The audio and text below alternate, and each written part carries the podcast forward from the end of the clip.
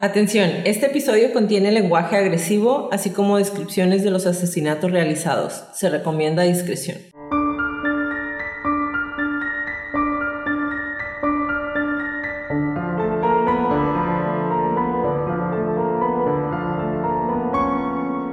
Hola a todos, bienvenidos a Crónicas de Crimen. Yo soy su host Jacqueline López y me acompaña como de costumbre Leti Mosqueda. Hi Leti. Hi Jackie. Queremos invitarlos a nuestras redes sociales, Facebook, Instagram y YouTube como arroba crónicas de crimen para que nos den follow. Ahí subimos toda la información y fotos de nuestras crónicas y a que nos compartan con sus conocidos. Es la única manera de que más gente pueda escuchar nuestras crónicas. Comenzamos.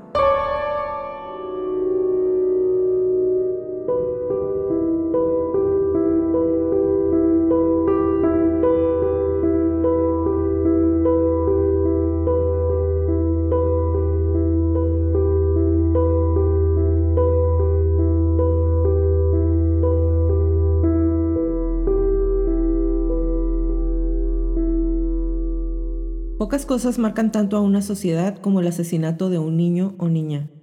Peor aún si el asesinato fue causado por algún tipo de tortura y nada nos dice qué tan mal estamos como sociedad cuando él o los asesinos son también niños o menores de edad.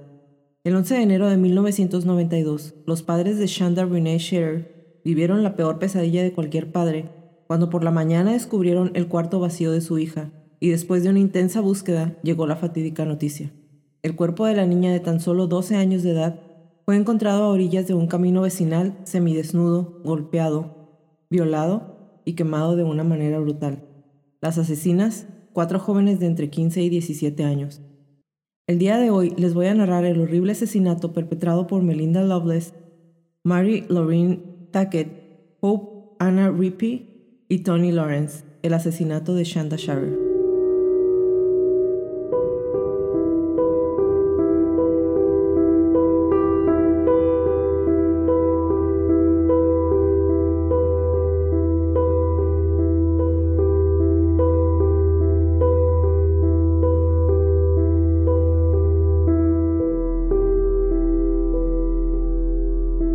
Leti, la crónica del día de hoy es una crónica muy difícil. Ya sé que les he estado diciendo eso todas las crónicas de esta temporada, porque es una crónica que nos absorbió en un remolino infinito de cosas feas. Sí. Pero esta temporada, esta temporada, esta crónica, les aviso de una vez, les va a causar tristeza, coraje, indignación, les va a hacer preguntarse en qué momento como sociedad les fallamos tanto a los niños a los jóvenes, cómo puede ser posible que en una edad en donde deberían de estar estas chicas saliendo con amigas por un café, ir al cine, estas chicas estaban tramando cómo asesinar a una niña. Y a lo largo del episodio van a pensar, güey, esto se puede tener simplemente si los papás de cualquiera de las chicas hubiera dicho, hey, ya, o sea, cálmense, están en la secundaria, esto se va a pasar, no pasa nada y nada es para siempre cuando cumples 15 años, la vida va empezando y punto. Esta investigación, como casi todas las de esta temporada, es una investigación pesada, está densa y súper triste, o sea... Está fea. Yo creo que... Yo pienso que esta, este episodio va a ser de los más feos. Y me acuerdo, desde que escuché del caso, o sea, desde que supe de la existencia del caso, te dije, ni lo vayas a escuchar, ni lo vayas a leer nada. A los dos días ya lo escuché, ya, lo, ya me puse a leer y yo, ¿para qué haces eso? O sea, yo lloré.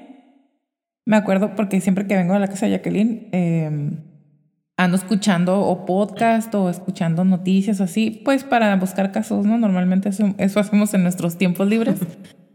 Pero este me acuerdo que lo escuché en cuatro días porque fue, un podcast el que escuché primero antes de investigar, antes de que nos pusiéramos a investigar. Em, lo escuché en cuatro días porque de verdad no podía, o sea, era como demasiado. Lloré, tú también lloraste, quizá lloremos otra vez hoy, porque em, es de las cosas más horribles que he escuchado que le han pasado a una niña. Y es algo que se pudo evitar algo completamente... Muchas veces, en muchos momentos, alguien pudo hacer muchas cosas. Es, es, es uno de esos casos que dices, ah, ¿cómo, ¿cómo puede ser que haya pasado algo así? Algo tan, tan horrible, tan...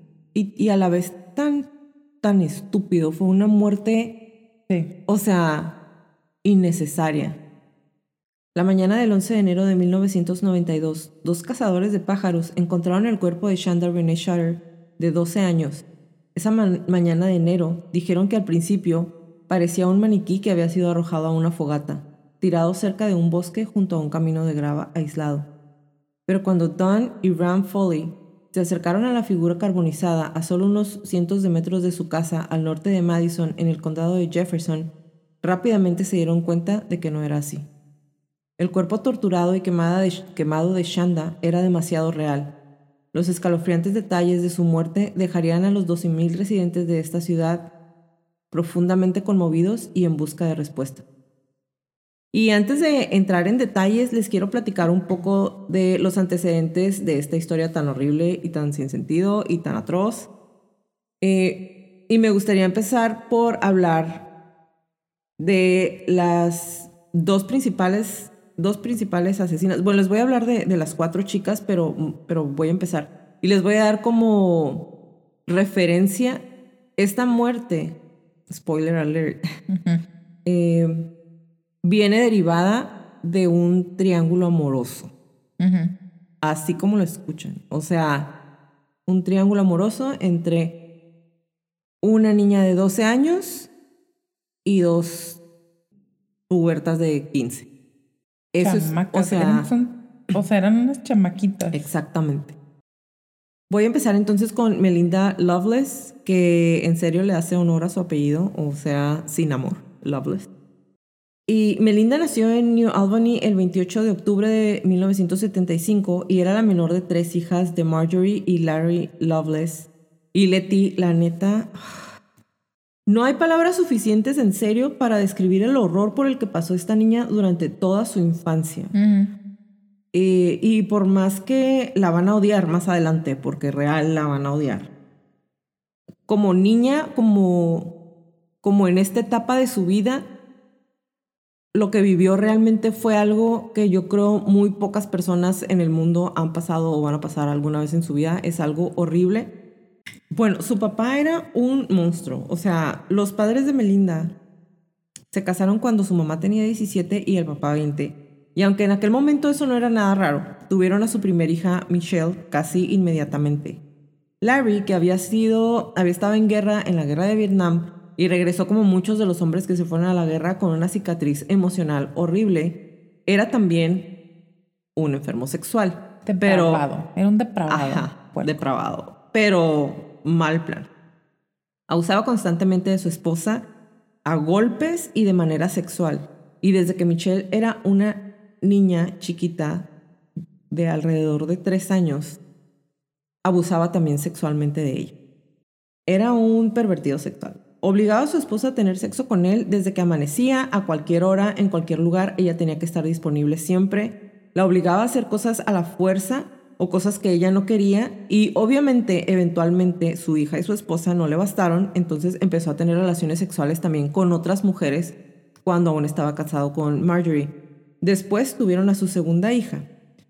Y aquí, cuando estaba leyendo la historia del hombre, te pones a pensar, ¿cómo puede ser que la naturaleza les dé a este tipo de hombres que tienen este tipo de enfermedades hijas mujeres? Digo, no que un niño se hubiera salvado, porque lo vamos a ver más adelante, pero me, me causa dolor de estómago pensar que este tipo de hombres se pueden reproducir. O sea, se me hace algo increíble realmente. Bueno, pues em, después de eso, el hombre, que era alcohólico también, empezó a abusar sexualmente de las dos niñas. Esta era una casa del horror. O sea, cuando nació Michelle, ambos padres estaban fuera de control. Marjorie tenía relaciones con vecinos, tenía sus amantes, y Larry ya era un alcohólico, y entonces quienes básicamente criaron a Michelle fueron sus dos hermanas, a Melinda, perdón, fueron sus dos hermanas. Y escucha esto, el infeliz les dijo, ustedes son, son sus mamás y ustedes se tienen que hacer cargo de ella. What the hell. Michelle, que era la más grande, en sus declaraciones dijo, yo realmente creía Sí. que, que Melinda era mi hija. Ujú. O sea, las hizo creer. Ajá, ajá. ella creía que Ella era su mamá. pensó que la había tenido. Exactamente. La familia recuerda que las niñas, la familia, es decir, los tíos de las niñas, recuerdan que siempre tenían hambre y que se veían realmente desnutridas. Los padres de Loveless solían visitar bares en Louisville donde Larry fingía ser un médico o dentista y presentaba a Marjorie como su novia y la compartía con alguno de sus amigos de trabajo. Lo que, según ella, ella le repugnaba. Durante una orgía con otra pareja en su casa, Marjorie intentó suicidarse, acto que repetiría varias veces a lo largo de la infancia de sus hijas. O sea, el papá abusaba de la mamá, la golpeaba, la violaba, violaba a sus hijas y luego las hijas ven cómo su mamá se quiere suicidar. O sea, cuando Melinda tenía nueve años, Larry hizo violar en grupo a Marjorie delante de sus hijas, después de lo cual la mujer otra vez trató de suicidarse ahogándose. En el verano de 1986, después de que ella no lo dejara ir a casa con dos mujeres que conoció en un bar, Larry golpeó a Marjorie con tanta fuerza que la tuvieron que hospitalizar y fue condenado por agresión. El alcance del, del abuso de Larry con sus hijas y otros niños no está sumamente claro, pero varios testimonios judiciales afirman que acarició a Melinda cuando era una bebé. Abusó sexualmente de las hermanas y de Marjorie y de todo el mundo. Y abusó sexualmente del primo de las niñas, Teddy. Teddy era, el primo eh, de los 10 a los 14 años, según declaraciones del muchacho. O sea, a las hijas, a Marjorie, al sobrino, a la hermana de Marjorie. Exactamente. Ambas niñas mayores dijeron que abusó de ellas, aunque Melinda nunca admitió que le había pasado a ella, pero güey, dormía en la casa en la cama con su papá hasta que él las dejó cuando ella tenía 14 años. No. What the Es todo lo que puedo decir. Ay, no. En la corte, Teddy, el sobrino, describió un incidente en el que Larry ató a las tres niñas en, un garage y las violó sucesivamente. Sin embargo, las hermanas no confirman este relato, pero tampoco lo han negado.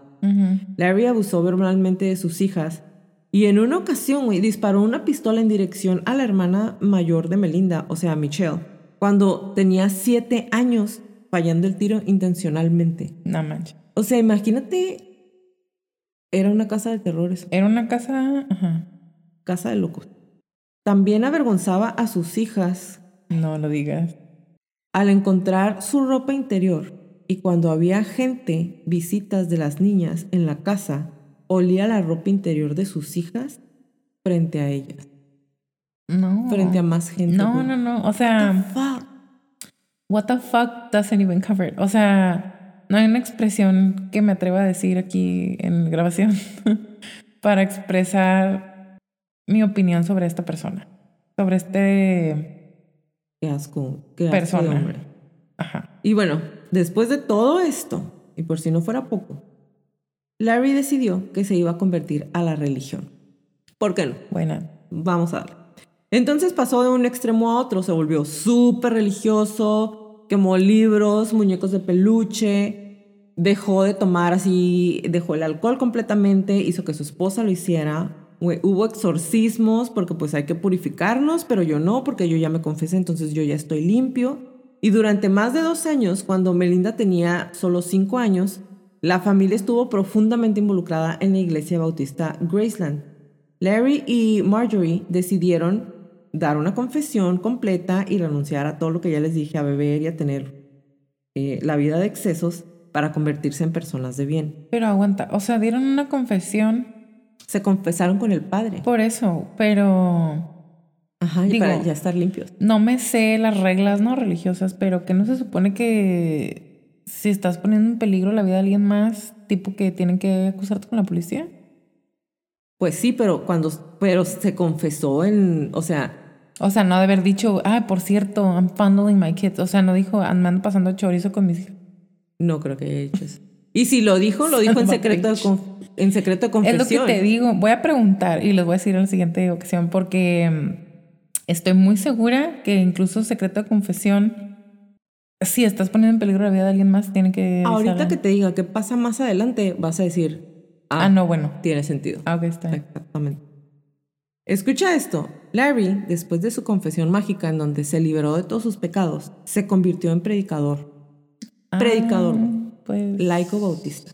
Y Marjorie se convirtió en la enfermera de la escuela. no, o sea. Predicador, güey. Me da risa de lo predicador. ridículo. Cuando tenía cinco años, como ya les dije, Melinda, y en medio de todo el circo que estaba pasando aquí, los papás de Melinda y la iglesia decidieron que la niña de cinco años, güey, una niña bebecita de cinco años, necesitaba un exorcismo.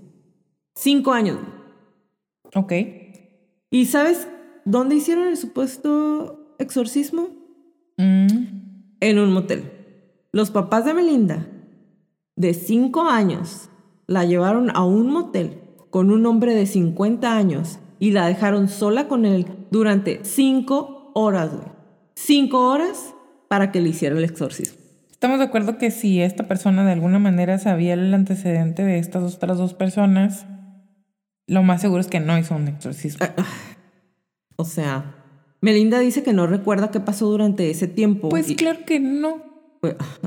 Y honestamente no creo que haya sucedido nada bueno, pero si estamos buscando bases para lo que les voy a platicar, las atrocidades que les voy a platicar más adelante, y sin tratar de justificar de ninguna manera lo que hizo, güey, ¿qué le estás enseñando a una niña desde esta edad? ¿Qué le estás, o sea, Larry se convirtió en el consejero matrimonial de la iglesia No, se pone cada vez más ridículo. y adquirió la reputación de ser demasiado atrevido con las mujeres.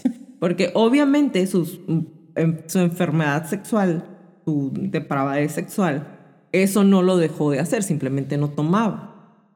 Entonces, no sé si estaba enfermo porque realmente no hay un diagnóstico, pero Pero sí suena como que el muy infeliz. Pues ya lo Bueno, ahorita síguele. no se iban a desaparecer simplemente todas estas enfermedades o todas sus mañas por estar en la iglesia. Entonces, claro que seguía abusando sexualmente a su esposa y a otras mujeres y pues a sus hijas. Y entonces, eventualmente intentó violar a una de las mujeres de la iglesia a- de la que era consejero matrimonial. Después de este incidente, los padres de Melina dijeron que pues siempre no me gusta esto y me voy a regresar a ser alcohólico y a tener trabajos más mundanos y dejaron la iglesia. Cuando ya se retiraron de la iglesia, Larry les hablaba mal a sus hijas de su madre. Le decía que estaba con sus amantes y que constantemente les decía que no las quería y les decía, márcale a tu mamá y pregúntale dónde está. Y cuando la mamá le decía, está en el trabajo, él les decía, no está en el trabajo, ¿ves? Te está echando mentiras porque no te quiere. Sabe. En noviembre de 1990, después de que atraparan a Larry espiando a Melinda y a un amigo, Marjorie lo atacó con un cuchillo y fue enviado al hospital después de que intentó agarrar el cuchillo. Luego intentó suicidarse nuevamente y sus hijas llamaron a las autoridades. Después de este incidente, Larry solicitó el divorcio y se mudó a Avon Park. O sea, él solicitó el divorcio. Esto, la verdad, esto se me hizo a mí como. Melinda obviamente entró en depresión porque para este punto ella ya tenía una codependencia bien intensa con su papá. Veía a su papá como lo máximo, ¿ok? Adoraba a su papá y se sintió súper triste cuando se divorciaron, especialmente cuando Larry se volvió a casar. Le envió cartas a su hija por un tiempo y le decía que se iba a regresar, pero finalmente el hombre cortó todo contacto con ella. Su mamá también se volvió a casar y su padrastro era un lindo, güey. El señor que dijo, yo sé que él es tu papá y, y que no está, yo no quiero ser el, papá, el papel de tu papá, pero yo puedo ser tu amigo, porque ella estaba otra vez enamorada de su papá. Entonces el señor trató de darles el amor que básicamente este infeliz les había negado toda la vida a, e- a ella y a sus hermanas y a su mamá. Pero Melinda fue así de fuck this y lo odiaba, o sea, lo odiaba por querer tomar un papel protector hacia ellas. Y entonces es en esta parte en donde empieza esa etapa de rebeldía y de buscar obviamente una sustitución poco sana por el afecto enfermo que tenía con su papá y fue como empezó a tener muchísimos novios. Se dio cuenta de que por lo bonita que era podía tener básicamente a quien ella quisiera. Pero de alguna manera también se dio cuenta que le atraían las niñas. Y entonces decide que es bisexual. Y es cuando conoce a Amanda, que era su novia, hasta que Shanda aparece en la historia. O sea, what the hell? Sí, está, está está muy increíble. Ajá, está, está, ajá, estoy indignada, no tengo palabras. Si quieres un, un rayo de felicidad en, en, esto que estamos viendo ahorita, Larry em, le hacen cargos por seis violaciones a diferentes niños y sodomía y por abusar de su esposa y por violar a sus hijas, pero por el tiempo que tenía las violaciones, le quitan todos los cargos y solo le dejan uno y lo dejan salir de la cárcel. Por el estatuto de limitaciones. Exactamente. Sale de la cárcel y lo atropella un camión y lo mata. Qué bueno. O sea, a lo mejor va a sonar muy horrible mi parte, pero qué bueno. Así es. Entonces, este es el antecedente de apenas una de las niñas señoritas, como les quieran llamar, que asesinaron a Shanda. Y, güey, hasta aquí no puedes hacer otra cosa que sentir pena y tristeza por ella. Pero de ninguna manera se puede justificar lo que hace más adelante. Lo van a escuchar y les repito, esto se va a poner muy gráfico y muy feo. Ok, esa fue Melinda y entonces ahora vamos a hablar de la segunda chica que más tuvo que ver con la muerte de la segunda autora intelectual y es Laurie Tuckett o le decían Lorraine. Eh, perdón, Mary Lorraine Tuckett y le decían Laurie. Y ella nació en Madison, Indiana, el 5 de octubre de 1974. Su madre era una cristiana pentecostal fundamentalista súper, súper, súper obsesionada con su religión. O sea, era Solo faldas y vestidos en su religión. Según su madre, las mujeres no pueden usar pantalones, ni maquillarse, ni cosas así. Su padre era otro estuche de monerías, era un trabajador de una fábrica con dos condenas por delitos graves en la, en la década de los 60. Lori afirmó que fue abusada sexualmente al menos dos veces cuando era una niña, cuando tenía 5 y 12 años.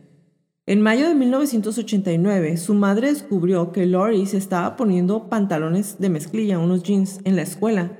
Y después de una confrontación esa noche, intentó eh, estrangularla, a su hija de 15 años. No entiendo, o sea, lo voy a decir, espero no eh, ofender a nadie, pero normalmente la gente que es como súper extrema fanática religiosa, muy metida tienen muchas broncas, pues, y le causan muchos conflictos, muchos traumas, muchas cicatrices emocionales a, sus, hijos. Porque o se toman muy literal lo que viene en la Biblia de su preferencia. Después de que intentó estrangularla, los trabajadores sociales se involucraron y los padres de Lori aceptaron visitas sin previo aviso para asegurarse de que no le estuviera ocurriendo ningún tipo de abuso infantil. Lori y su madre entraron en conflictos cada cierto tiempo, ¿no? En un momento, su madre fue a la casa de Hope Rippey, que es otra de las niñas de las que voy a hablar más adelante, y después de enterarse de que el padre de Hope había comprado una ouija para las niñas, ella exigió que se quemara el tablero y que la casa fuera exorcizada. ¿Hay algo en el agua de, Indiana o qué show?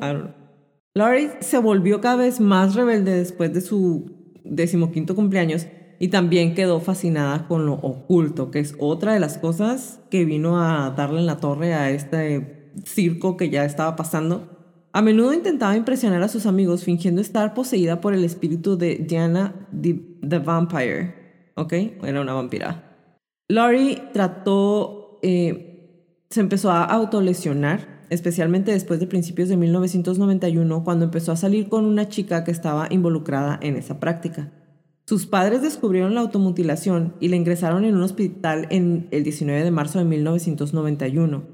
Le recetaron un antidepresivo y la dieron de alta. Dos días después, con su novia, Tony Lawrence, Lori se cortó profundamente las muñecas y fue devuelta al hospital. Después del tratamiento de su herida, fue ingresada en la sala psiquiátrica del hospital.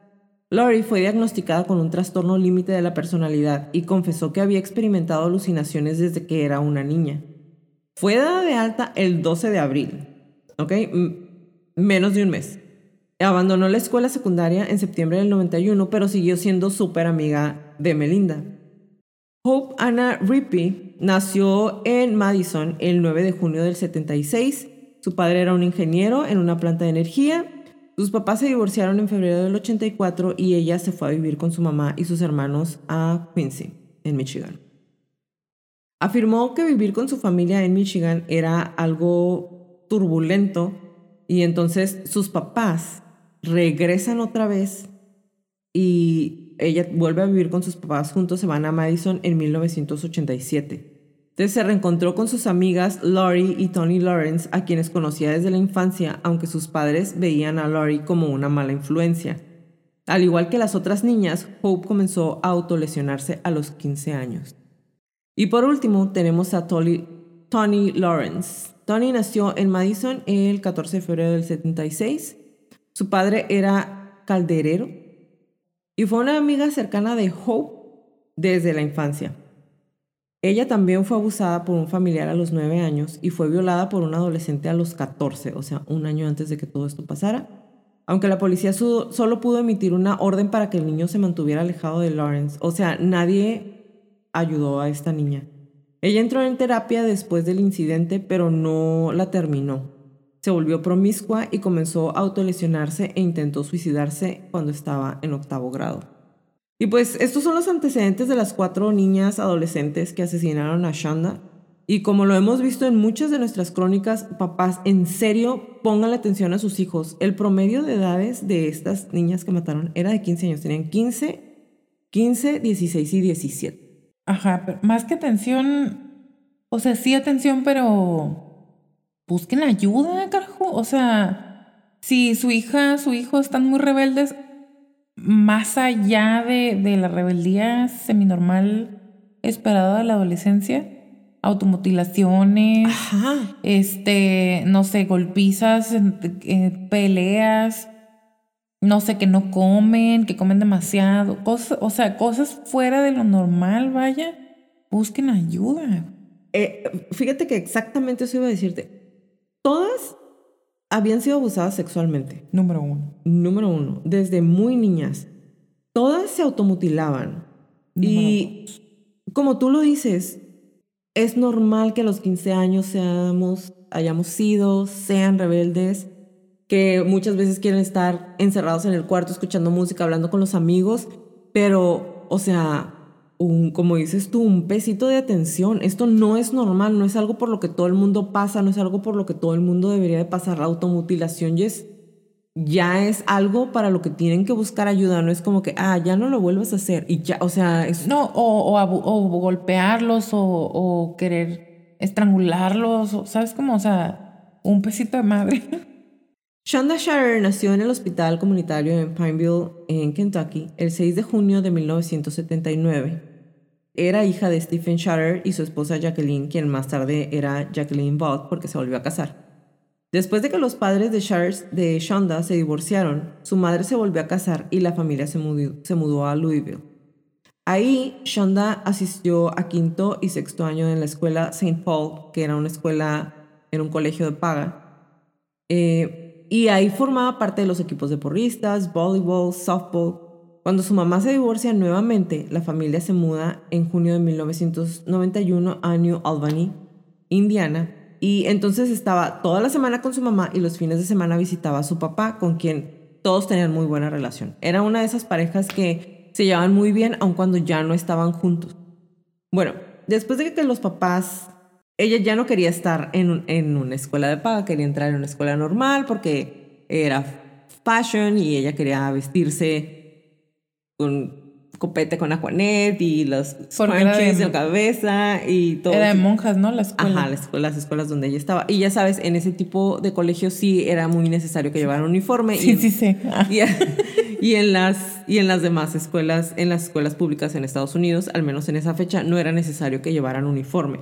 Entonces habla con su mamá y ya no quiero ir a la otra escuela, por favor, denme chance. Tus papás hablan y le dice, ok, le dan permiso de entrar a high school, que para su nivel era secundaria en ese momento, era una escuela grande en donde estaba como la secundaria, primaria, secundaria y preparatoria juntas. Ajá. En un campus. Junior high, high school y sepa qué. Ajá. Entonces, em, los papás le dicen que sí. Y por lo que pude leer, era una niña modelo, o sea, era excelente estudiante, tenía súper buenas calificaciones, hacía muchas actividades después de la escuela, como ya lo mencioné, era porrista, eh, hacía deportes, hacía básquetbol, softball, se llevaba súper bien con su hermana mayor, que en ese momento era enfermera, y Shanda decía que quería ser enfermera ella también cuando era grande. Y más que nada le emocionaba vivir sola con su mamá, porque decía que iban a ser como roommates. Mm. Y 12 años, o sea, no lo olvides, 12 años y ya con una visión de vida que a veces no la tenemos ni a los 30. Ya sé. O sea, ella ya sabía qué quería hacer desde que estaba bien chiquita. Y aunque su mamá dice que aunque estaba muy nerviosa por cambiar de escuela, también estaba muy emocionada por todo esto.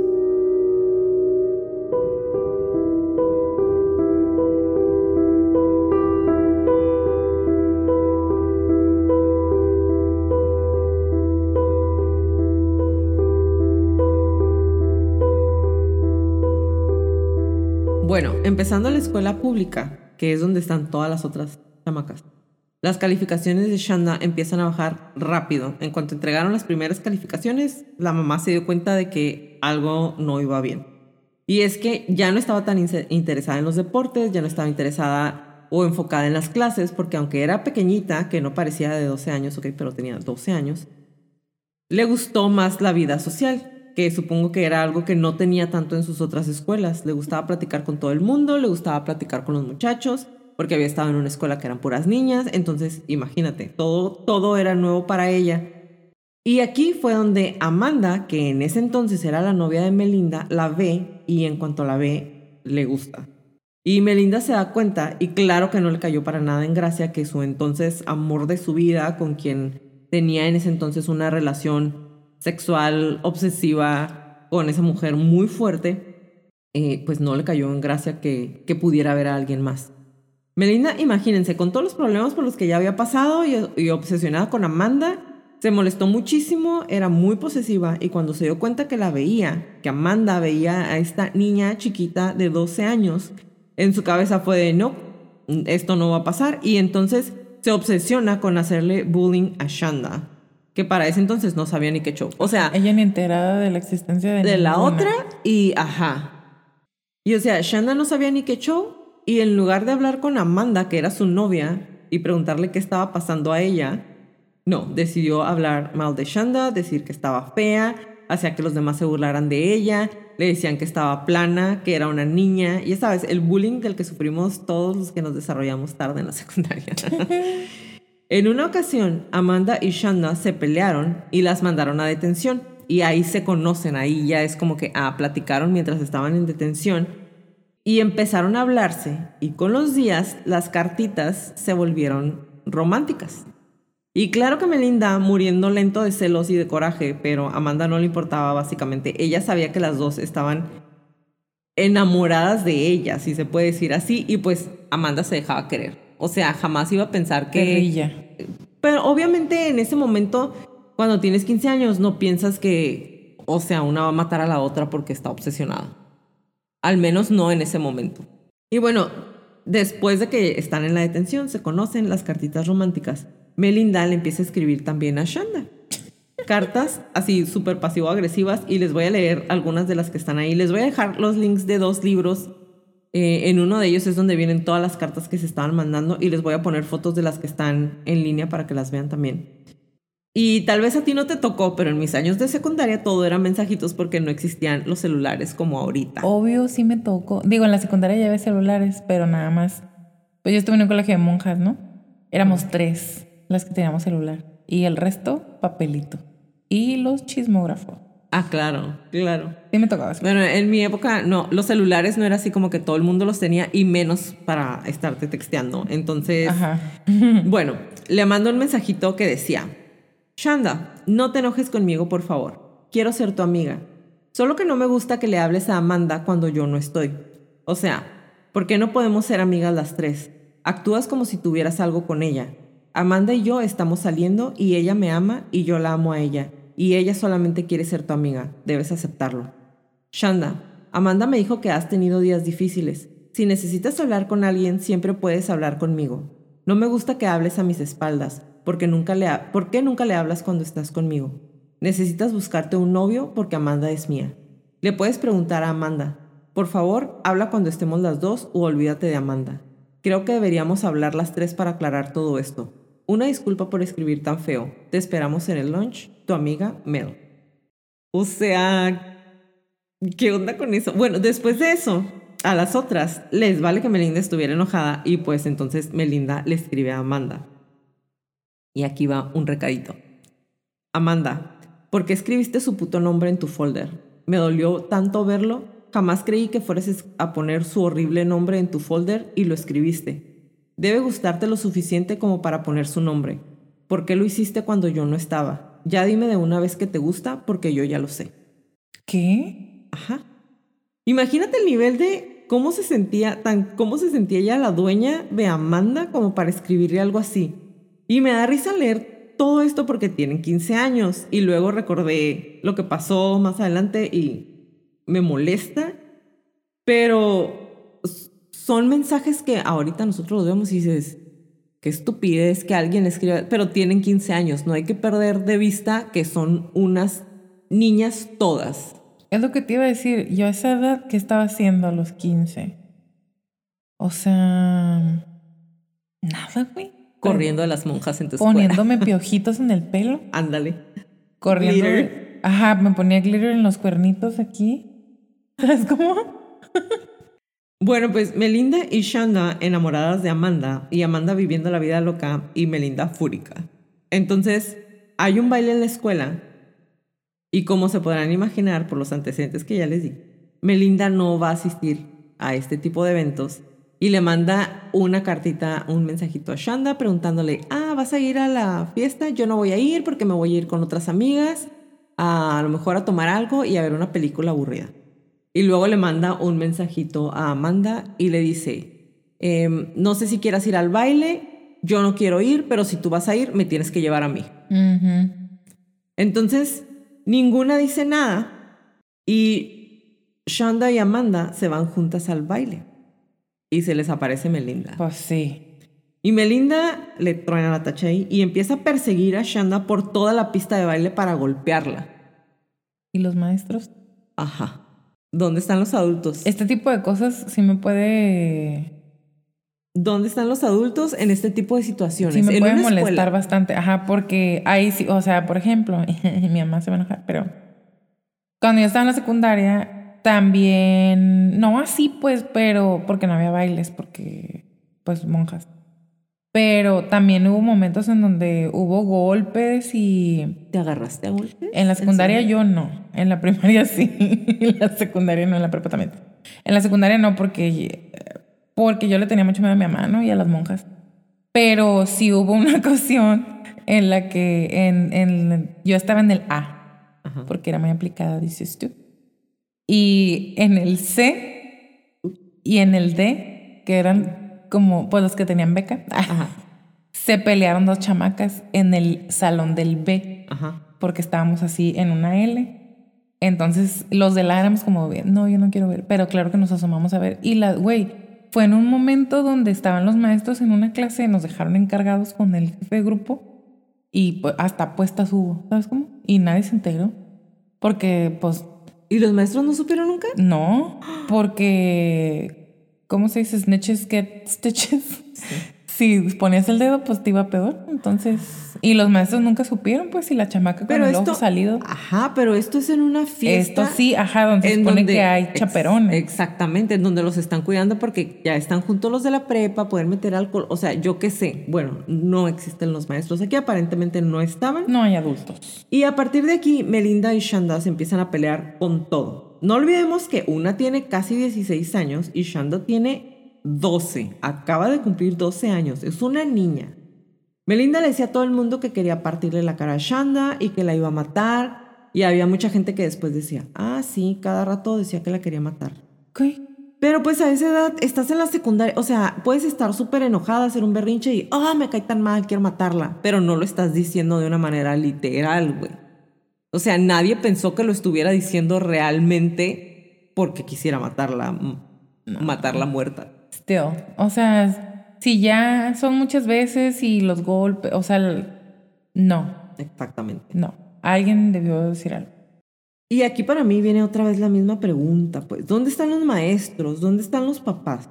O sea, definitivamente la mamá de Shanda se dio cuenta de los cambios de su hija, pero primero pensó, es una escuela nueva, no me voy a asustar, porque su hija siempre había sido una buena niña, siempre había tenido excelentes calificaciones, como ya les dije, había ido bien en la escuela y entonces decide que va a esperar un poco más.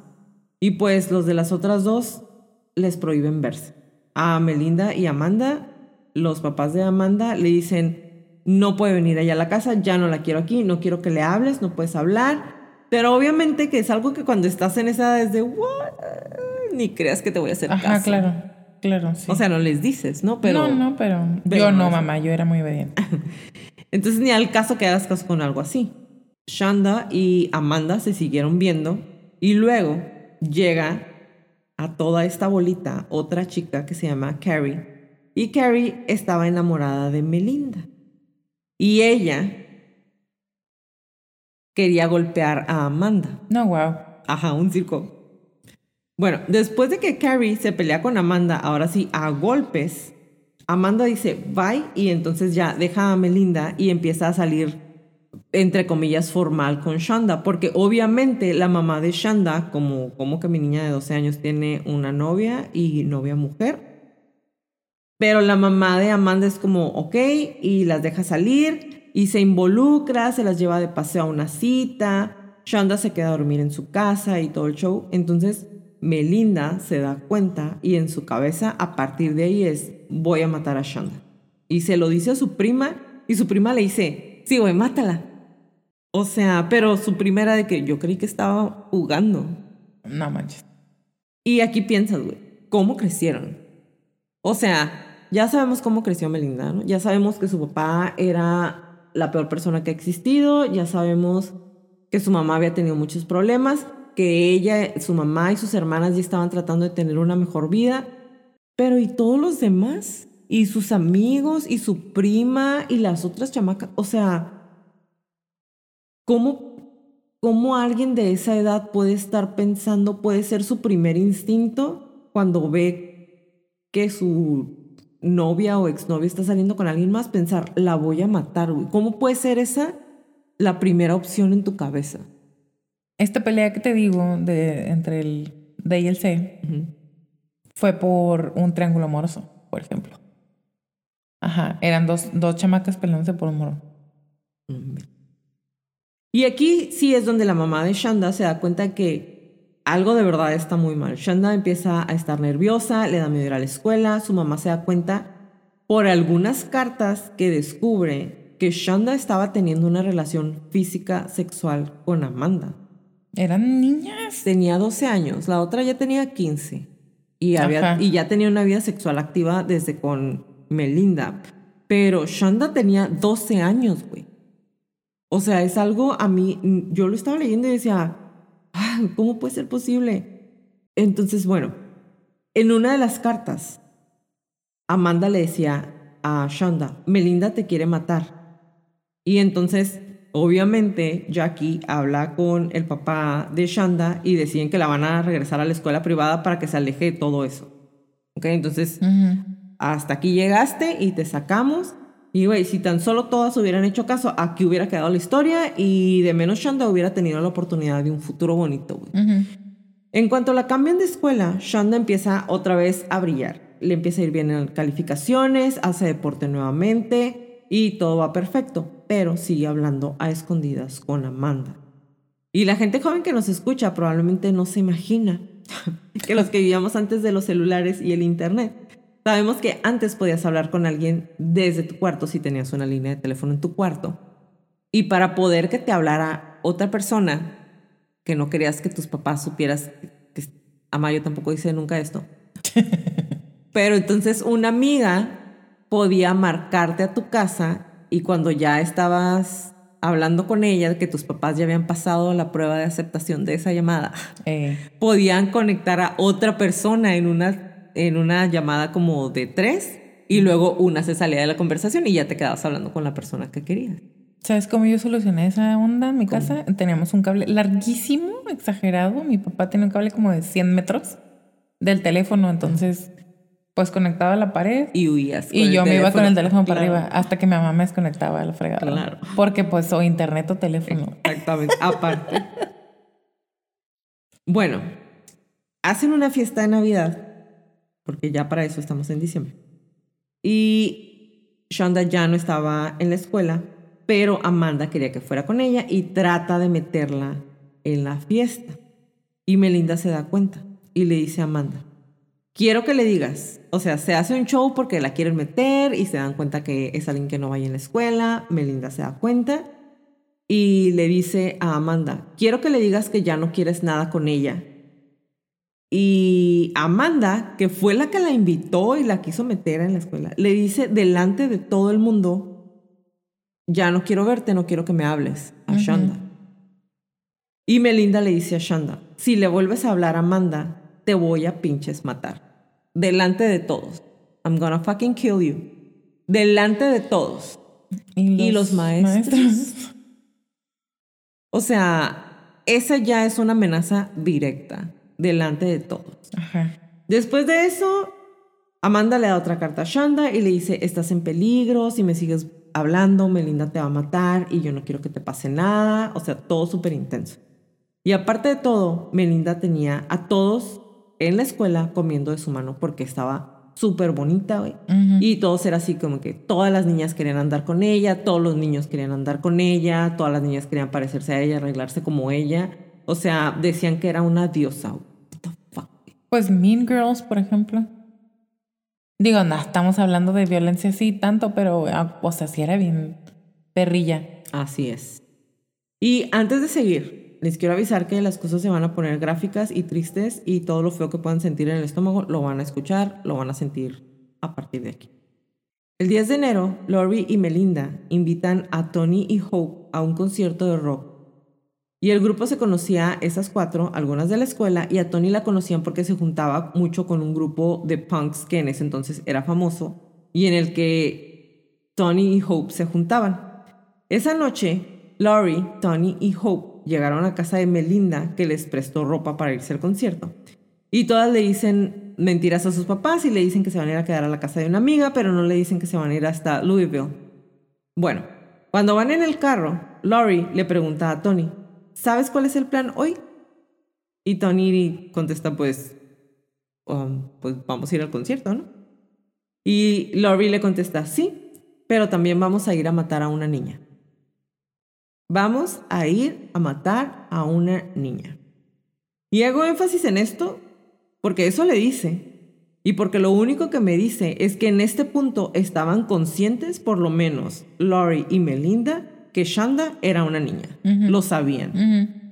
Y le explican a Tony que le quitó la novia a Melinda y que es una poser y que además Tony y, y demás, ¿no? Y Tony se supone que no hace nada. O sea, más adelante lo vamos a ver, se supone que ella no ayuda con el asesinato, pero desde, desde este punto ella sabía cuáles eran las intenciones.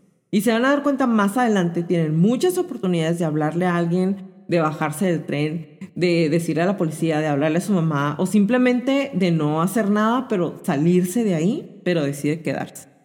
No sé si es por miedo, no sé, neta, pero se queda. Y a final de cuentas eso dice lo que necesitas saber de ella también como persona. Exacto. Bueno, el grupo de estas cuatro manejan hasta la casa del papá de Shonda en Jeffersonville, que es donde Shonda se quedaba los fines de semana, y llegan a un McDonald's a pedir direcciones porque andan perdidas y luego finalmente dan con la dirección. ¿Cómo obtuvieron la dirección? No sé. No sé si Amanda les dio la dirección, Es no lo sé. que te iba a decir. Amanda, a huevo. Sí. No sé si la habían seguido en otra ocasión. El caso es que llegan a la casa y Melinda les dice a Hope y a Tony que se presenten como amigas de Amanda y le digan a Shanda que vaya con ellas diciéndole que Amanda la está esperando en el castillo de la bruja o Mistletoe Falls, una casa de piedra en ruinas ubicada en una colina aislada con vista al río Ohio. Cuando llegan y tocan la puerta, Shanda sale y le dicen, hola, somos amigas de Amanda y ella te quiere ver. Y Shanda les pregunta, pero ¿dónde está Amanda? Y le dicen lo que Melinda les había dicho, no te quiere ver, está en el castillo de la bruja, bla, bla, bla. Y Shanda les dice, voy a ir, pero necesito que regresen después de la medianoche porque mi papá está despierto.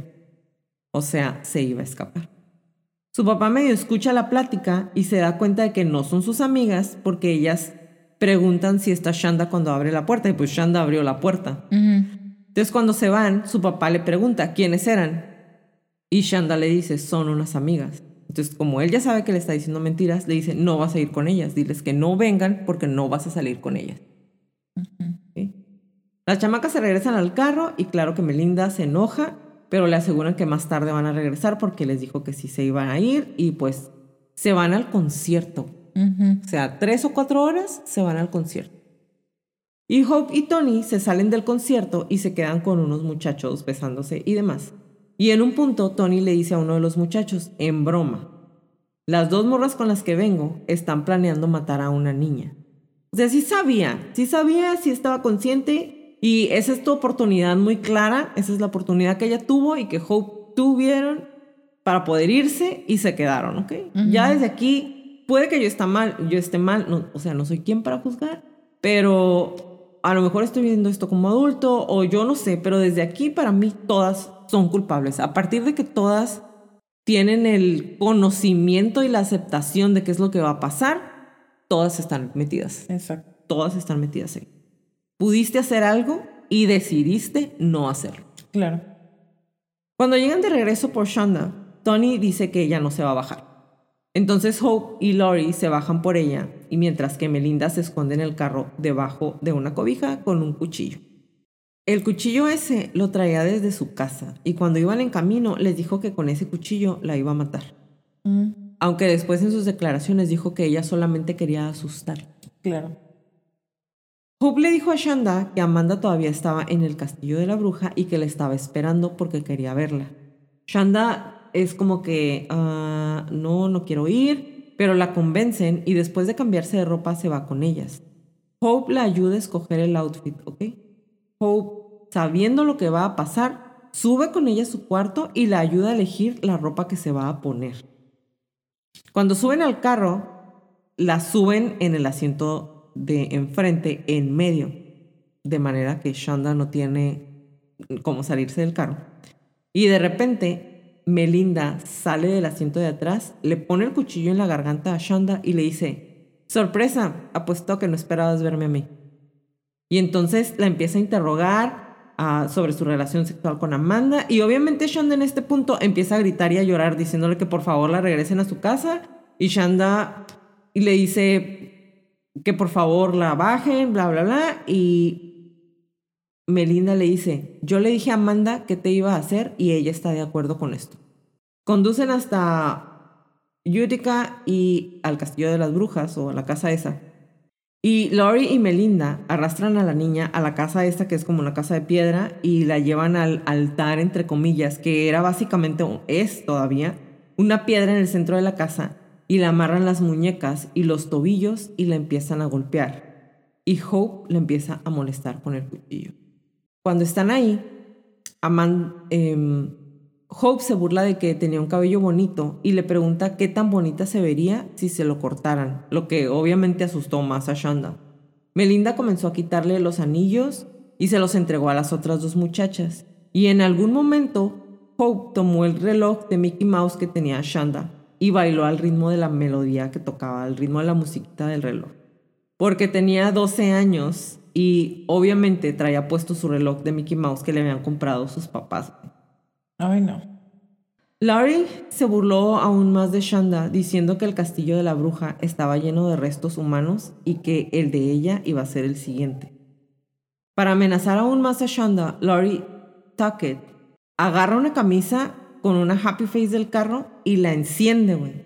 Y le dice a Shanda, la próxima vas a ser tú. O sea, la próxima que van a quemar. Luego le dio miedo de que la luz fuera a llamar la atención y entonces apaga la camiseta. Y después de que le quitan toda la ropa y la dejaron solamente en sus calzoncitos, güey, la golpean brutalmente. Después de que la golpean, Melinda le quiso cortar el cuello con el que según ella solo la quería asustar, con su cuchillo pero el cuchillo está muy delgado y blando y no pudo. Entonces apoya el pie en el cuello de la niña para apoyarse y trata de serruchar el cuello. Entonces apoya el pie en el cuello de la niña como para hacer palanca y trata de serruchar el cuello con el cuchillo que no servía. Ima imagina, o sea... No, no, o sea... No sé, neta. Tony declaró después que mientras todo esto pasaba, ella estaba en el carro escuchando música para tratar de no escuchar lo que estaba haciendo. Después de apuñalarla con el cuchillo en el cuerpo en numerosas ocasiones, la ahorcaron con una cuerda y Lori regresa al carro con Hope y Tony y les dice, ya se fue. O en este punto, después de apuñalarla, ahorcarla con la cuerda, de que la habían golpeado tanto, de que la dejaron solamente en calzoncitos, güey, creen que ya la, creen que ya la mataron. Y, y le dicen a Tony que las ayude a subir el cuerpo a la cajuela, pero Tony dice que no y Hope empieza a llorar. Después de haberla detenido, güey, después de ayudarla a escoger su ropa. Exacto. Jódete, güey, o, o púdrete, ojalá toda la pinche vida la persiga la imagen de lo que sea que haya estado viendo. O sea, no inventes. Creyendo que estaba muerta, la suben en la cajuela y se van a casa de Lori, güey, con ella en, el, en la cajuela del carro. Y están sentadas afuera pensando qué van a hacer y tomando soda cuando los perros empiezan a ladrar. Y cuando se quedan calladas, escuchan a Shanda gritando. Y Lori dice, no se preocupen, yo me encargo. Se va a la calle donde está estacionado su carro y la vuelve a apuñalar en repetidas ocasiones y regresa toda llena de sangre porque pues la apuñaló y le dice a Melinda, tenemos que irnos y manejar porque pues estamos en la calle y la pueden escuchar. Entonces tenemos que irnos a manejar a ver si se muere y ya. A ver si se muere y ya. Entonces, Melinda y Lori se van con Shanda en la cajuela o sea, Shanda va en la cajuela, ellas van manejando el carro. Y Hope y Tony se quedan en la casa de Lori durante las siguientes horas. Y aquí otra vez, esas dos que se quedaron en la casa pudieron hacer algo. Es lo que te Pudieron hablarle a la policía y le pudieron hablar a sus papás. A quien sea, güey. Y se quedaron las horas ahí esperando que las, mientras las otras dos manejaban con la niña en la cajuela del carro. Y cuando van en el carro, la niña se despierta. Y cada que se despertaba la golpeaban o la apuñalaban. Y después empezaron a utilizar la barra de metal que se utiliza en el gato para levantar el carro. Y la golpearon numerosas veces en la cabeza y en un punto abusaron sexualmente de ella con la barra. En una de esas paradas, Lori regresa al carro y le dice a Melinda, estuvo tan cool porque le pegué tan fuerte que sentí como se le quebró la cabeza. Güey, Lori no conocía a Shanda.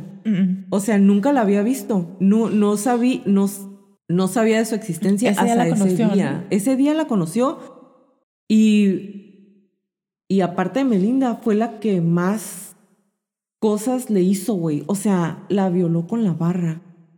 Era una niña, güey. Tenía 12 años. Era, un, era, una, era una bebé. Era un bebecito. La, la torturaron porque no fue como que la mataron, o sea, gritaba, se bajaban y aquí, güey, fueron horas, ¿ok? Fueron como seis horas las que, las, las que la trajeron, no miento, sí, como seis horas porque la tiran después de las seis de la mañana. Y te puedes dar cuenta lo guerrera, lo tanto que esta niña quería vivir. Es que la golpearon tanto, güey, y estuvo gritando y pataleando todo el tiempo para que alguien la escuchara, güey. Para que alguien hiciera algo por ella. Bueno, es, es todo lo más gráfico que les voy a decir. En los libros de que les voy a dejar hay cosas peores que no quiero decir, pero no fue lo único que leí. Se regresan a la casa de Lori y las otras dos seguían ahí. Lori y Shanda llegaron riéndose y dijeron que la habían golpeado como unas 60 veces, güey. Y las otras dos idiotas ahí sentadas esperando y escuchando lo que les decían. Y desearía decirles que ya terminó todo, pero se suben todas al carro. Y Lori dice otra vez, de seguro ya se murió. Y abren la cajuela y les dicen que la vean. Hope se paró frente a ella y le dijo, ya no te ves tan bonita ahora, ¿no? Y le echa Windex. O sea, Hope que se supone que no estaba haciendo nada. Ajá. Hope la que se puso a llorar y la había ayudado a escoger lo que iba a llevar puesto ese día. Esa Hope. Chama, qué imbécil. Llegan a la estación de gasolina y cuando llegan ahí mandan a Tony por una botella de dos litros de soda. Eh, Y Hope dice, ya sé dónde podemos ir a tirar el cuerpo. Ok. La que no hizo nada. Tiran la botella de soda, o sea, tiran la soda de la botella y la llenan con gasolina y se va al lugar que les dijo Hope. Condujeron al norte de Madison, pasaron el Jefferson Proving Ground hasta Lemon Road, saliendo por la ruta 421. Tony se queda en el carro mientras Hope y Lori envolvían a Shanda, que todavía estaba viva, en una manta. Realmente no, no la envuelven, le avientan la manta. Y la llevan a un campo que está así como en un camino rural, como les mencioné a un inicio. Lori hizo que Hope le echara gasolina y le echan una cobija roja encima y se rió diciendo que Shanda había tratado de agarrar la cobija, pero no se podía mover y no podía hablar. Y luego le prendieron fuego, de la cintura para arriba, en su carita más que nada. Melinda no estaba convencida, se van, y Melinda no estaba convencida de que Shanda estuviera muerta y cuando ya van en camino les dice, no, me quiero regresar porque no creo que esté muerta, se regresa y le echa lo que quedaba de gasolina. Después de eso, se fueron a un McDonald's a las 9.30 de la mañana para desayunar, en donde se y se rieron de que el cuerpo de Shanda parecía una de las salchichas que se estaban comiendo. Tony luego llamó a una amiga y le contó sobre el asesinato. Laurie luego le dijo a Tony y a Hope, las dejó en sus casas, a Tony y a Hope, y finalmente regresó a su casa junto con Melinda. Le hablaron a Amanda que había, y, le habían, y le dijeron que habían matado a Shanda y acordaron recoger a Amanda más tarde ese día. Una amiga de Melinda, Crystal Witham, se acercó a la casa de Melinda y también le contaron lo que habían hecho. Y luego las tres condujeron para recoger a Amanda y llevarla de regreso a casa de Melinda, donde le contaron a Amanda cómo habían matado a, a Shanda, ¿no? Tanto Amanda como su amiga querían, no querían creer que hubieran hecho esto. ¿Y sabes qué hace Lori? Les abre la cajuela y les enseña dónde había estado el cuerpo de la niña. Y Amanda y su amiga se dan cuenta que es verdad porque las manos llenas de sangre de Shanda están pintadas en la cajuela del carro. No manches. En el techo, donde ella empujaba para, para salir. Tengo escalofríos. Amanda estaba horrorizada y pidió que la llevaran a su casa. Cuando se detuvieron frente a su casa, Melinda besó a Amanda y le dijo que la amaba y que por favor no le fuera a decir a nadie. Amanda prometió que no le iba a decir a nadie antes de entrar a su casa.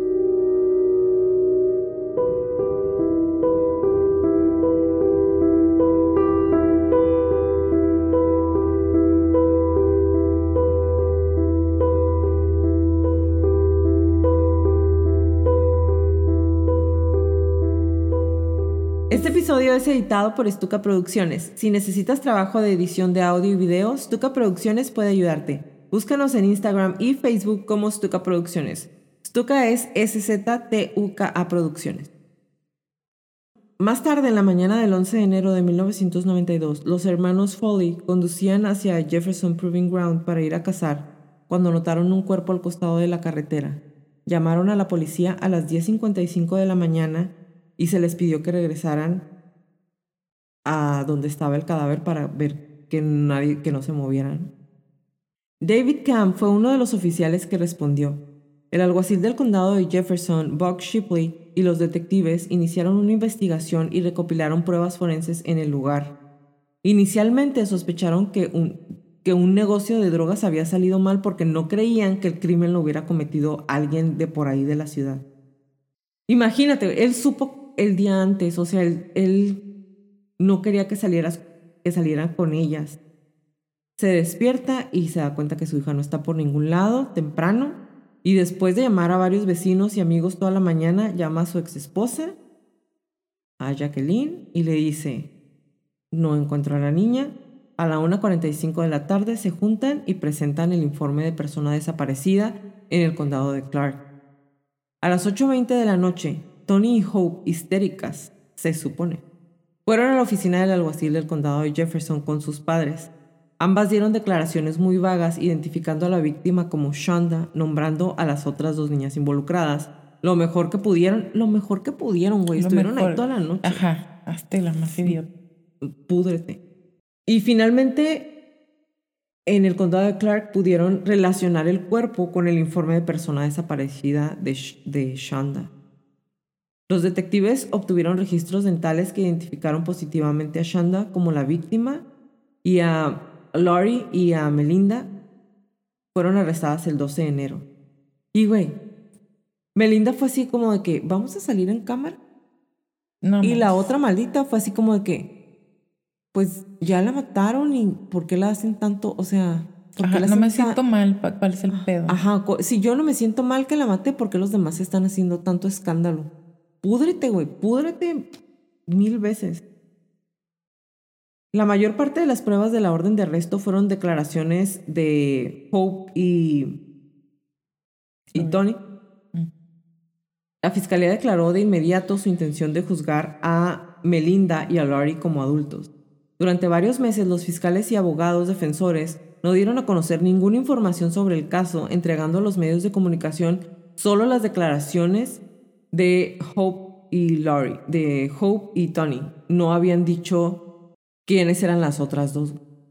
Melinda y Laurie fueron condenadas a 60 años en la prisión de mujeres de Indiana, en Indianápolis. Laurie fue liberada en el 2018. O sea, estuvieron nada en la cárcel. Y estuvo en libertad condicional durante un año. Melinda fue liberada en septiembre del 2019. Hope fue sentenciada a 60 años con 10 años de suspensión por circunstancias atenuantes más 10 años de libertad condicional de supervisión. En la apelación, un juez redujo la sentencia a 35 años a cambio de su cooperación a Lawrence y se le permitió declararse culpable de un cargo de reclusión criminal y fue sentenciada a un máximo de 20 años. Todas están fuera de la cárcel el día de hoy.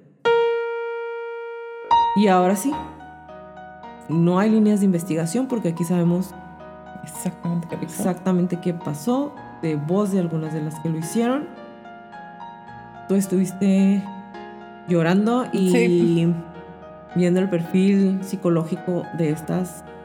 No sé cómo decirle, No, o sea, cuando suba las fotos y escuchen este audio y luego vean las fotos de la persona en las que se convirtieron todas ellas, por lo menos, aunque sean libres, las puedes ver y te puedes dar cuenta que siguen siendo una basura de persona. Y que son infelices. Sí. Porque se les nota. Se les nota en, en, lo que son. Son infelices y, siguen siendo una pinche basura de persona, güey. Y regularmente yo no soy de las que a lo mejor está mal, güey, que lo, que lo piense o que lo sienta así, porque, porque este caso me hizo sentir muchas cosas, güey ojalá que todos los días se acuerden de lo que hicieron. Yo pienso que sí se acuerdan.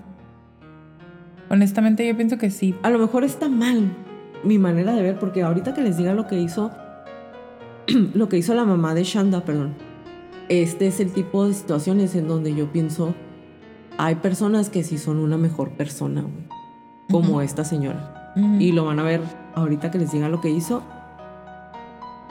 pero bueno, platícanos un poquito acerca del perfil psicológico, de lo que pudiste ver de estas pinches viejas. Ya lloramos, ya lloré. pues vamos a empezar por Melinda. Un repaso muy por encima.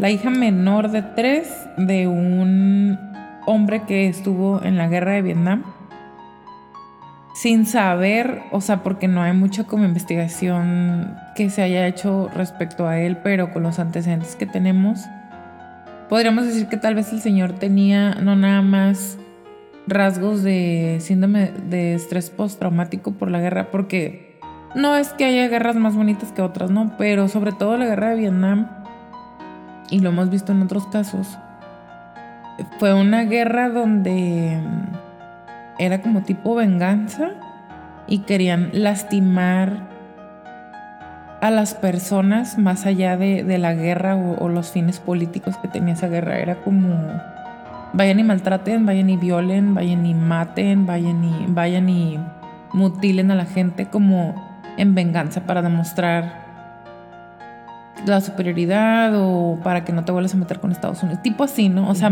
más allá, te digo otra vez, más allá de la, de la política de esta guerra, se sabe que todos los soldados que están allá, porque él estaba en el Army, se sabe que, que todas las, las, personas que estuvieron en la guerra de Vietnam no, no están muy completas, ¿no? Como que se les quemó un fusible y nunca lo cambiaron. Y entonces él regresa de Vietnam como un héroe.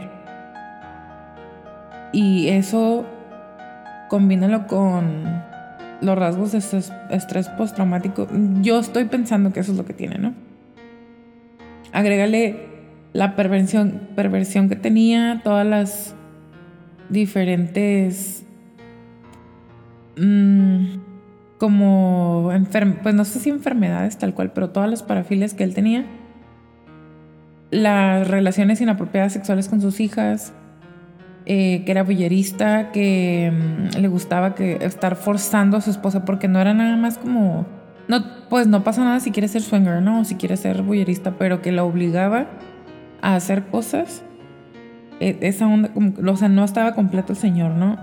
Él, además de ser em, pastor y consejero de matrimonios, él estuvo un tiempo como parole officer, como los, los oficiales que están encargados de revisar a las personas que están con libertad condicional. Y pues ya nos, ya nos dijiste que a él le gustaba que su esposa tuviera relaciones sexuales con otros hombres y mujeres, pero en una de esas ya no le gustó que se acostara con una persona de color. Y él y su compañero oficial fueron a asaltar físicamente al señor de color al que él le había prestado a su esposa y lo golpearon. Entonces ahí es cuando lo despiden de ser Pearl Officer y después de eso es cuando ya empieza lo de la religión y todo eso, ¿no? Eh, Marjorie sí trabajaba, pero no trabajaba. Algunas veces era como intermitente y entonces Larry era como el proveedor principal y él no le daba dinero a Marjorie a veces. Entonces, esa cuestión de, del, del estrés por la economía o la falta de una buena economía, eso agrégale, ¿no? Como al trauma o a las circunstancias, como ya les platicábamos en el episodio anterior. Todo eso sí impacta para el desarrollo de una persona, para cómo se van a comportar en la vida real, cómo van a responder a ciertos estímulos, cómo van a responder ante el estrés, todo eso impacta, ¿no? Y mm, Marjorie Loveless, la mamá de Melinda, como bien nos dijiste, muchas veces intentó cometer suicidio. Una de esas fue, de las últimas fue cuando lo del bar, ¿no? Que el señorcito este se quería ir con unas monas y la señora no quería, entonces le puso una golpiza enfrente de las chamacas se va al hospital y cuando regresa al hospital intenta suicidarse otra vez. Es cuando ellas le hablan a la policía y a las autoridades, ¿no? Y mm, agrégale, o sea, esos papás, el abuso, entre comillas podemos decir, o en telejuicio, el abuso sexual, las humillaciones constantes por parte de su papá y que ella los, los estuvo idealizando. Tenía como un complejo de Electra ahí no resuelto con su papá. Todo eso como ya lo hemos visto antes, hacen como un cóctel molotov de personalidad. Ahorita les voy a decir, más adelante les voy a decir, este, porque voy como en orden, ¿no? Eh, no hay un diagnóstico tal cual, pero sí hay como alguien dijo que tal vez tenía un problemas mentales, ¿no? Ahorita eso os voy a decir. Después, Lori, hija de un criminal, de una madre extremadamente religiosa, abusada sexualmente en varias ocasiones su mamá la quiso asesinar o estrangular por lo menos. Ella se sentía que estaba poseída por un espíritu automutilación. Melinda también se automutilaba, pero pues más leve, ¿no? Las otras hasta los papás se daban cuenta. A ella le, pues una de las veces que intentó suicidarse, porque lo intentó varias veces, que fue cuando estaba con su novia, amiga, se la iban al hospital, es cuando le dan los antidepresivos y a ella la diagnostican con trastorno límites de la personalidad. Ahorita se los voy a platicar. Lo vimos hace mucho con el caso de Selena. em, es el que les voy a platicar ahorita. Entonces a ella le diagnostican con el trastorno límite de la personalidad y ella misma dice que desde pequeña sufría de alucinaciones. O sea, tiene mucho que ver también con el trastorno límite de la personalidad, pero estás hablando de que algo tiene, pues, y nadie la atendió, nadie le hizo caso, nada. Hope Rippey, que es la que se supone que no hizo nada, pero le echó la gasolina encima a Shonda y, y encontró el lugar. Y encontró el lugar, ajá. Y se hizo la más idiota y, y no, no hizo nada. O sea, ella, yo pienso que ella, todavía más que Tony, tuvo más oportunidades de decir algo porque fue la que se puso a llorar, fue la que le dijo a los, a los chavos en el concierto, es que vamos a ir a matar a una niñita. Pudo ser, yo pienso que, que Hope, a ella la juzgo, porque sí la juzgo como persona, a ella la juzgo más no más que las otras, pero sí más que a Tony, por ejemplo. Sí.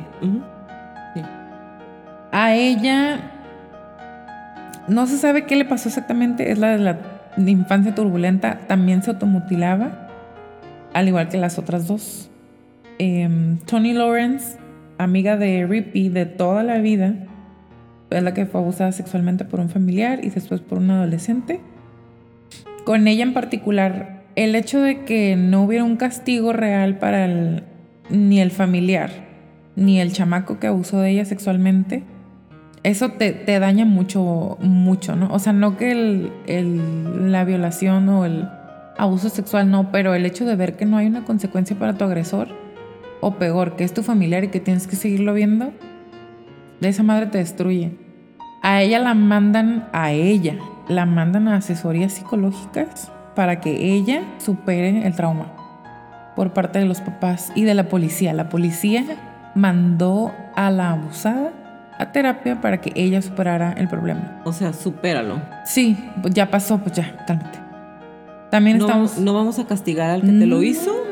Eh, tú necesitas trabajar tus problemas. También estamos hablando de los últimos años de los 70 eh, principios de los 80 mediados de los 80 cuando ella sufrió este abuso yo entiendo que si nos ubicamos en tiempo y espacio, se manejaba muy diferente el abuso sexual, pero de todas maneras, pues era una niña. ¿no?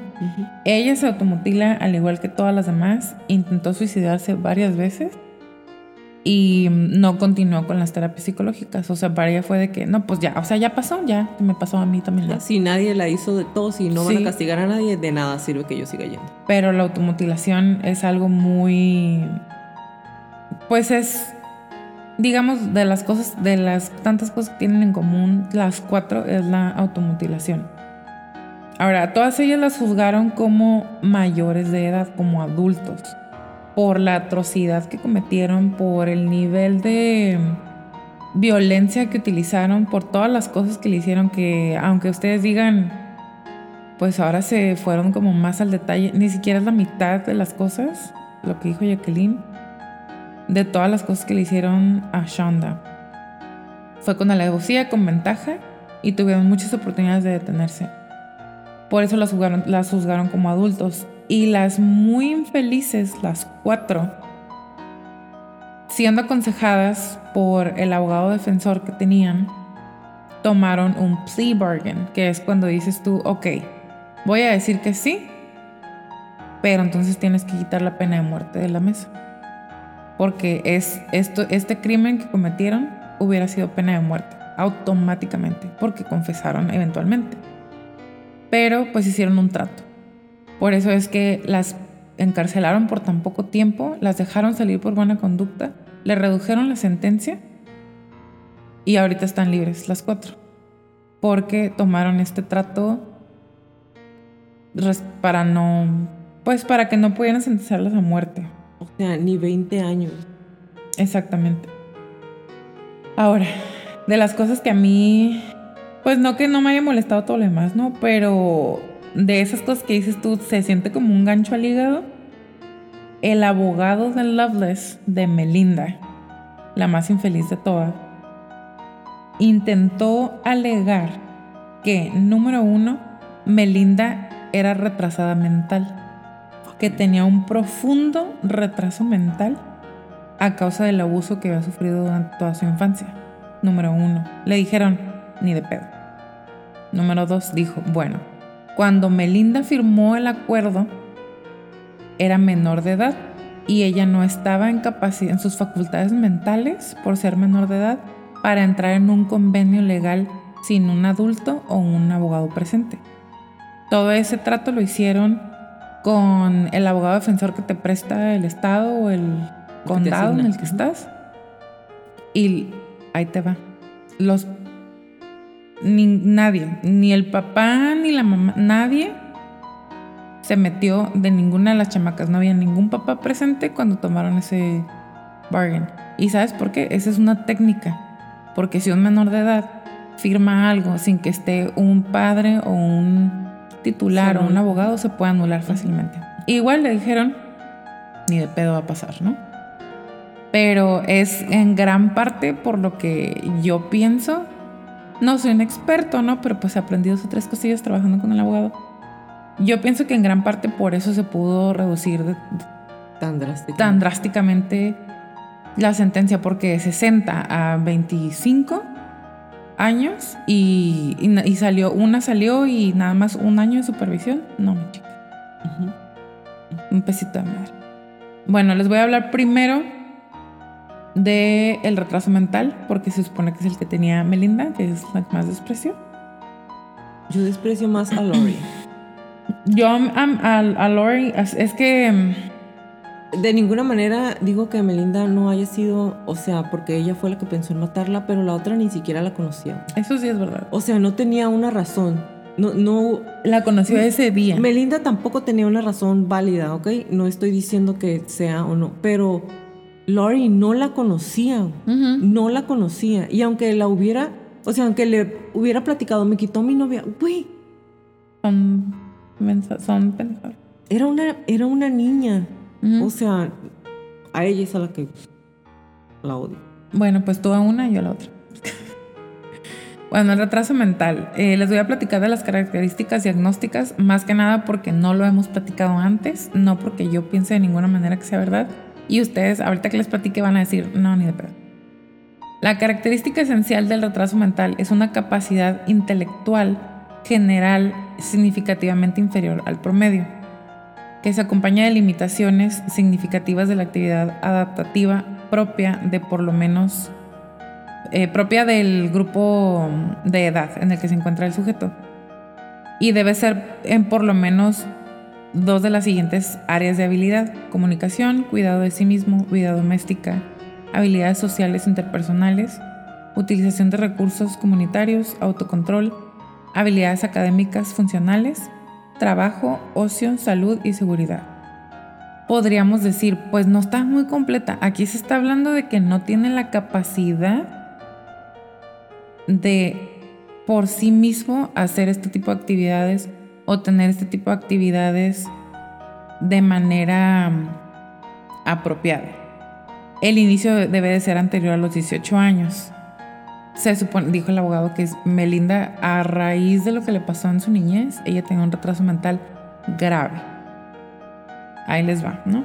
La capacidad intelectual general se define como el coeficiente de inteligencia que se obtiene por medio de tests que no le hicieron a Melinda, número uno. Y mm, una capacidad intelectual significativamente inferior al promedio se define como un coeficiente de inteligencia situado en más o menos en el 70 percentil. Las personas con retraso mental suelen presentar incapacidades adaptativas más allá de un bajo CI. La capacidad adaptativa se refiere a cómo afrontan los sujetos efectivamente las exigencias de la vida cotidiana y cómo cumplen las normas de autonomía personal que se espera en alguien en ese grupo de edad o en su origen cultural. ¿Qué es todo esto?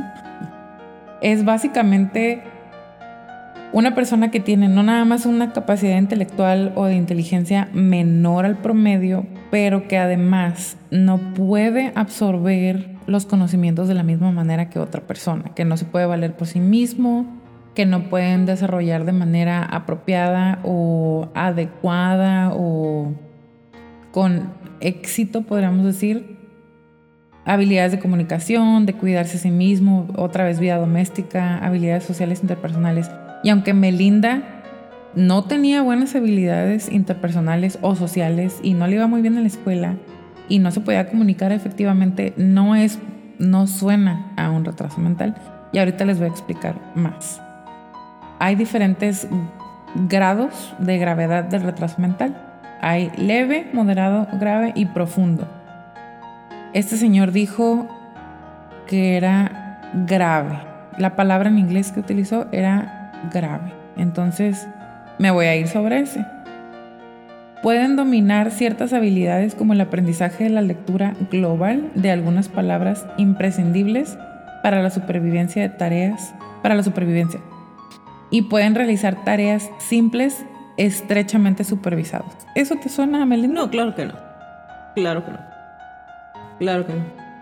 Y el profundo, que podríamos decir que pues, según el abogado estaba en cualquiera de esos dos, la mayoría de las personas con retraso mental profundo presentan una enfermedad neurológica identificada, identificada que explica su retraso mental. Durante los primeros años de la niñez desarrollan considerables alteraciones del funcionamiento sensoromotor. ¿Eso suena Melinda? Tampoco. Claro que no. Podríamos decir, bueno, pues a lo mejor moderado. El retraso mental eh, moderado es equivalente en líneas generales a lo que se considera en la categoría pedagógica como adiestrable. Una persona a la que se le puede enseñar a lavarse las manos, pero quizá vaya a ser un cochinero de agua o se ponga a jugar con el agua. Una persona que a lo mejor va a poder utilizar utensilios para comer, pero que va a necesitar mucha ayuda. Una persona a la que se le puede enseñar que no cruce la calle sin voltear a ambos lados pero a lo mejor no va a entender que puede venir un carro aunque no lo veas en eso. ¿Sabes cómo? O sea. Y el leve es el equivalente a las líneas generales considerado en la categoría pedagógica como educable. Y las personas que tienen un retraso mental leve normalmente no se pueden distinguir de una persona que no lo tienen porque son altamente funcionales con supervisión mínima. No suena a nada como Melinda. No, porque ya estaba casi en la prepa, casi estaba en la preparatoria y de menos hubiera reprobado un año. ¿Y no? O en la escuela los maestros, digo, en Estados Unidos, esos realmente esos sí lo cuidan. ¿Tú crees que no le hubieran dicho a los papás, hey, se ve como tu que hija trae tiene broncas problemas? neurológicas, Ajá. psicomotoras, Exactamente. De Al- algún tipo. psicosensor- De algún tipo. sensoriales, algo. No. Pero ahora les voy a platicar otra vez del trastorno límite de la personalidad más a profundidad y me van a decir, no nada más suena como ellas cuatro. También suena como cosas de la mamá de Melinda y también suena a De la mamá de Lori. de la mamá de Lori y también suena a un poquito el papá de Melinda. Pues es que estaban. Todos. El trastorno límite de la personalidad es un patrón general de inestabilidad en las relaciones interpersonales, la autoimagen, la afectividad y una notable impulsividad que comienza al principio de la edad adulta y se da en diversos contextos. Estas chamacas no eran adultas, pero de todas maneras puedes tener rasgos, eso ya lo hemos visto. Algunos sujetos pueden presentar síntomas similares a los psicóticos, alucinaciones, distorsiones de la autoimagen corporal, etc. Que mm. Lori, que es a la que le diagnostican trastorno límite de la personalidad después de que intenta suicidarse, ella dijo, ¿y qué creen? Tengo alucinaciones desde que soy niña. O sea, aquí ya suena mucho como, "But maybe she did. O sea, quizás sí lo tenían, pues. Y todos estos em, síntomas, que son muy parecidos a los psicóticos, surgen durante periodos de estrés. ¿Y qué más estrés para una niña que sufrir abuso sexual? Que te lleven a la automutilación. En la historia de la infancia de los sujetos con trastorno límite de la personalidad son frecuentes los malos tratos físicos y sexuales, la negligencia en su cuidado, los conflictos hostiles, la pérdida temprana o separación parental. Los trastornos del eje 1 que se presentan simultáneamente son con más frecuencia los trastornos del estado de ánimo, los relacionados con sustancias, los de la conducta alimentaria, como la bulimia, por ejemplo, el trastorno de estrés postraumático y el trastorno de déficit de atención con hiperactividad. O sea, todo eso suena como cualquiera de ellas. Así es. Como cualquiera de las mamás, incluso como el papá de Melinda. Ahora, los criterios se necesitan cinco o más de los siguientes ítems. Vamos a ver cuántos podemos contar en estas em, infelices. Número uno, esfuerzos frenéticos para evitar un abandono real o imaginario. Número dos, un patrón de relaciones interpersonales inestables e intensas caracterizados por la alternancia de los extremos de idealización y de evaluación. Número tres, alteración de la identidad o la autoimagen o del sentido de sí mismo. Pues esta chamaca se sentía un vampiro, ¿no? De vez en cuando.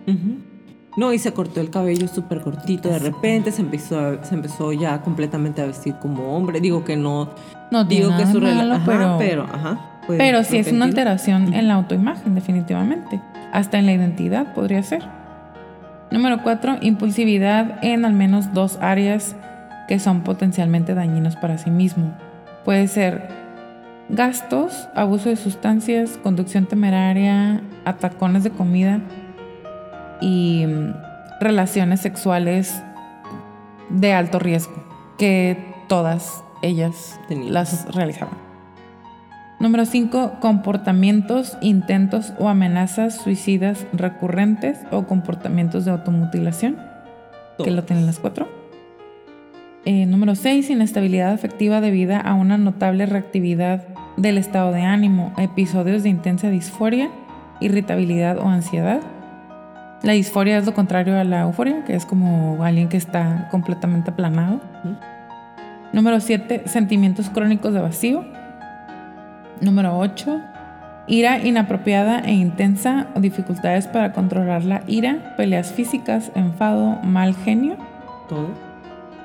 Y número 9, ideación paranoide transitoria relacionada con estrés o síntomas disociativos graves. Pues Todas. Todas. O sea, todas. Entonces, podríamos alegar, eh, no alegar, eh, especular que probablemente las cuatro, si no el diagnóstico tal cual, porque no, no tienen 18 años ni siquiera, por lo menos los rasgos y iban que corrían. Ya están presentes. Para el trastorno límite de la personalidad. Y otra vez, no podemos, no que se justifique de ninguna manera, pero no podemos olvidar la influencia que tuvo la vida que todas ellas, la vida que les tocó, este, no quiero decir que les tocó vivir, pero la infancia que tuvieron, la poca protección, la poca atención, la negligencia, el abuso, todo eso ya lo hemos dicho y lo vamos a seguir diciendo yo creo en cada episodio todo eso determina de mucha manera cómo va a ser una persona cuando esté creciendo. O sea, si no le enseñas más que violencia, si no le enseñas más que abuso, más que golpes, más que mutilación, o sea, si, si no le enseñas otra cosa a un niño, ¿con qué más va a crecer?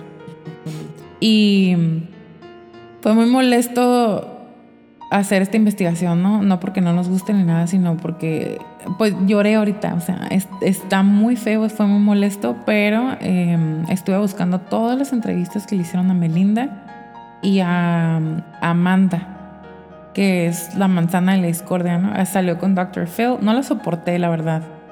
Em, ya es un adulto y como decíamos, las ves y puedes darte cuenta que no son personas felices, que no están completas y que de alguna manera esto que pasó va, a ser una sombra sobre ellas el resto de su vida.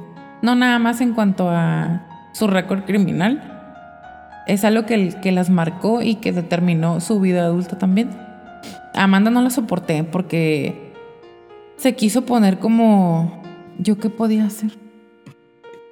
Ajá, pero Melinda en una entrevista con esta señora Barbara o something Sí, ella. En una entrevista con ella, se me olvida su nombre, es una güerita, muy simpática. En una entrevista con ella, se justifica diciendo, yo no puedo creer que haya hecho lo que hice. si no estuviera segura que sí lo hice, te diría que no lo hice. Pero era porque no había soltado todo el odio y el coraje que yo tenía adentro. Y de alguna manera todo ese odio sale en forma de violencia. Te lo hubieras tragado, maldita. Te lo hubieras tragado y que te hubiera hecho implosión. y pues e, eso es lo que traigo para ustedes. Como pueden notar, em, cero ánimos tengo. No, no sé, eh, para mí esta es de las cosas más impresionantes que me ha tocado leer, escuchar, investigar, aprender. Y ahora, pues lo tengo para siempre en mi mente, ¿no?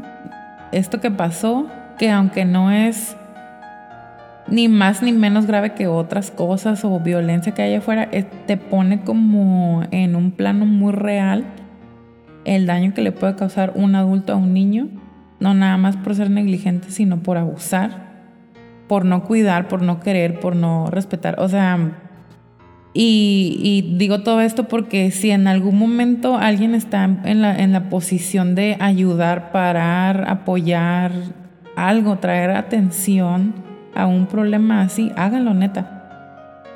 Porque si no, las cosas pueden salir de control, así como esto.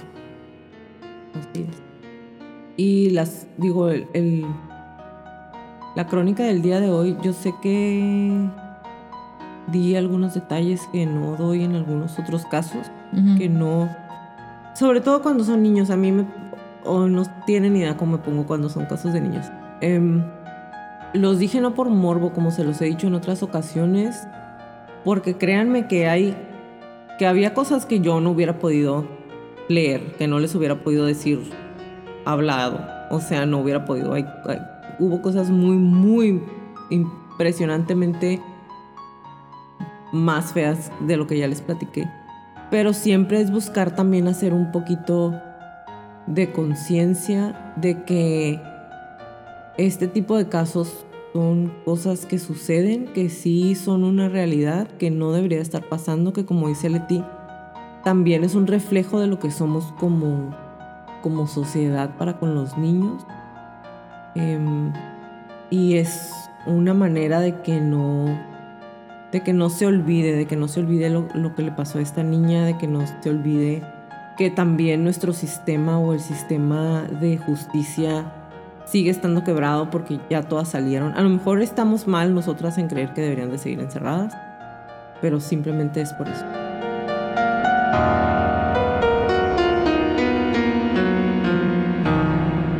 En el 2012, la madre de, de Shanda, Jackie Vaught, Hizo su primer contacto con Melinda Loveless desde los juicios. Lo hizo de manera indirecta. Bud donó un perro llamado Angel en nombre de Shanda a Loveless para que lo entrenara para el programa Indiana Canine Assistant Network a través del Project to Heal, que proporciona mascotas de servicio a personas con discapacidades. Perros entrenados sin amor para el programa durante varios años. Bud informó que había soportado críticas por la decisión pero la defiende diciendo, es mi decisión, ella es mi hija. Si no dejas que las cosas buenas provengan de las malas, nada mejora, y yo sé que mi hija quería, hubiera querido esto. Bob declaró que esperaba donar un perro cada año en honor a Shanda.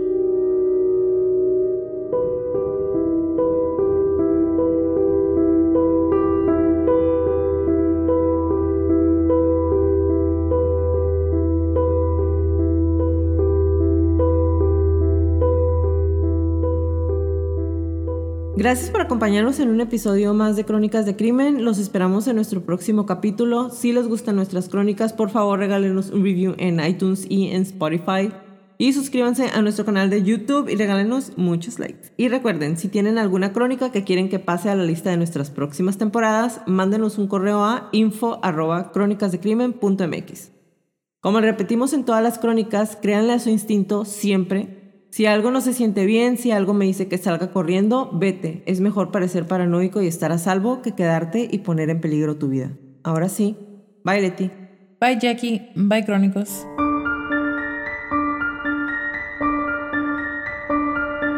Toda la redacción y búsqueda de esta crónica fue hecha por mí, todo el perfil clínico fue realizado por Leti Mosqueda, música por Kevin MacLeod y toda la edición de sonido es de Stuka Producciones.